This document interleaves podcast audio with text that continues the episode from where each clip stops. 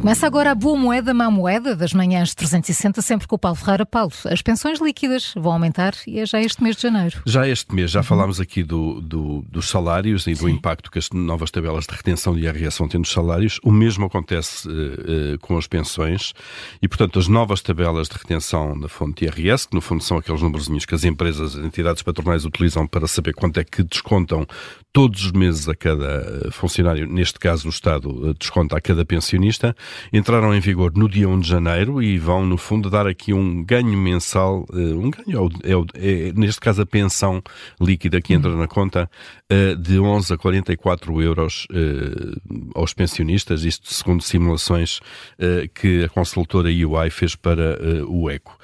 Não se trata, atenção, do impacto do aumento das pensões, muitas delas foram aumentadas também, quase todas foram aumentadas no início deste ano, este é apenas o reflexo disso, obviamente, mas também, sobretudo, das novas tabelas eh, de IRS que entraram então em vigor. Um, isto significa que a retenção do imposto que vai sendo feito ao longo dos meses vai ficar mais próximo daquilo que é a cobrança mesmo do IRS, aplicando uhum. a, a, lei e as, e as taxas. Isso significa também que eh, em 2025, daqui para um ano e pouco, quando chegar à altura da liquidação anual do imposto, aquelas contas com a entrega da declaração, os reembolsos podem ser menores do que aquilo que seriam, pois, noutro claro, contexto, sim. Eh, e os reformados podem, em alguns casos, obviamente, eh, podem mesmo ser chamados a pagar IRS, a pagar mais um pouco, eh, quando de outra altura não, não pagariam, mas já o receberam antes. Temos, nunca, nunca nos devemos esquecer que a retenção na fonte é um adiantamento que todos nós fazemos ao Estado por conta do imposto que é devido e o acerto de contas faz-se depois no ano seguinte na entrega da declaração Estamos a falar de 2 milhões e 700 mil pensionistas, a quem isso se aplica, da Segurança Social e da Caixa Geral de Apresentações. uma simulação da UI, então, de um pensionista solteiro e sem dependentes, corre uma reforma bruta de 820 euros, uh, que equivale ao, salário mínimo nacional uh, deste ano, 2024, uh, vai passar a estar isento, por exemplo. Em 2023, este mesmo pensionista retinha, isto é, todos os meses eh, era retido à, cabeça 13 euros uh, e, portanto, acaba por ficar com uma, com uma pensão líquida de 807 euros. Uh, este ano já não são retidos os 13 euros, portanto, uh, recebe 820 uhum. líquidos na conta e, desta forma, tem um acréscimo líquido de rendimento mensal, se quisermos. Paulo, e a gasolina? Está mais cara? A gasolina mais cara esta semana, ai, ai.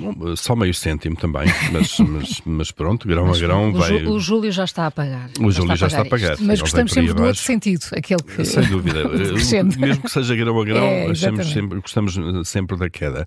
É, a gasolina fica ligeiramente mais cara esta semana, meio cêntimo, de acordo com os preços de referência. Já o gasóleo fica na mesma, é o gasóleo é o combustível claramente mais utilizado em Portugal.